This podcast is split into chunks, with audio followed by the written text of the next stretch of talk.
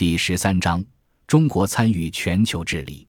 随着改革开放，中国融入全球发展，全球影响力持续上升，并成为全球治理的重要角色。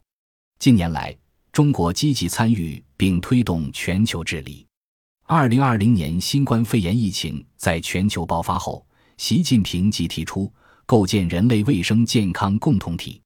这为国际社会战胜新冠肺炎疫情。健全完善全球卫生健康治理体系提供了新的理论指引，也是推进新时代中国特色大国外交、提升中国国际话语权的必然要求。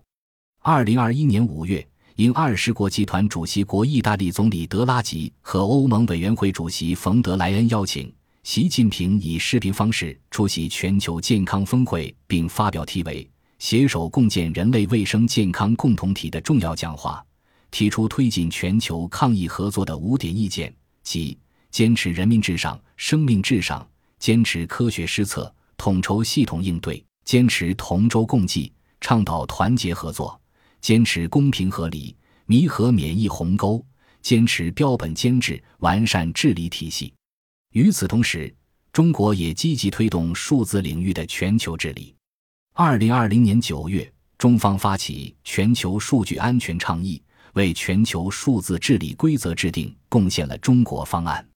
二零二一年的世界互联网大会乌镇峰会则进一步表明，中国愿同世界各国一道，共同担起为人类谋进步的历史责任，激发数字经济活力，增强数字政府效能，优化数字社会环境，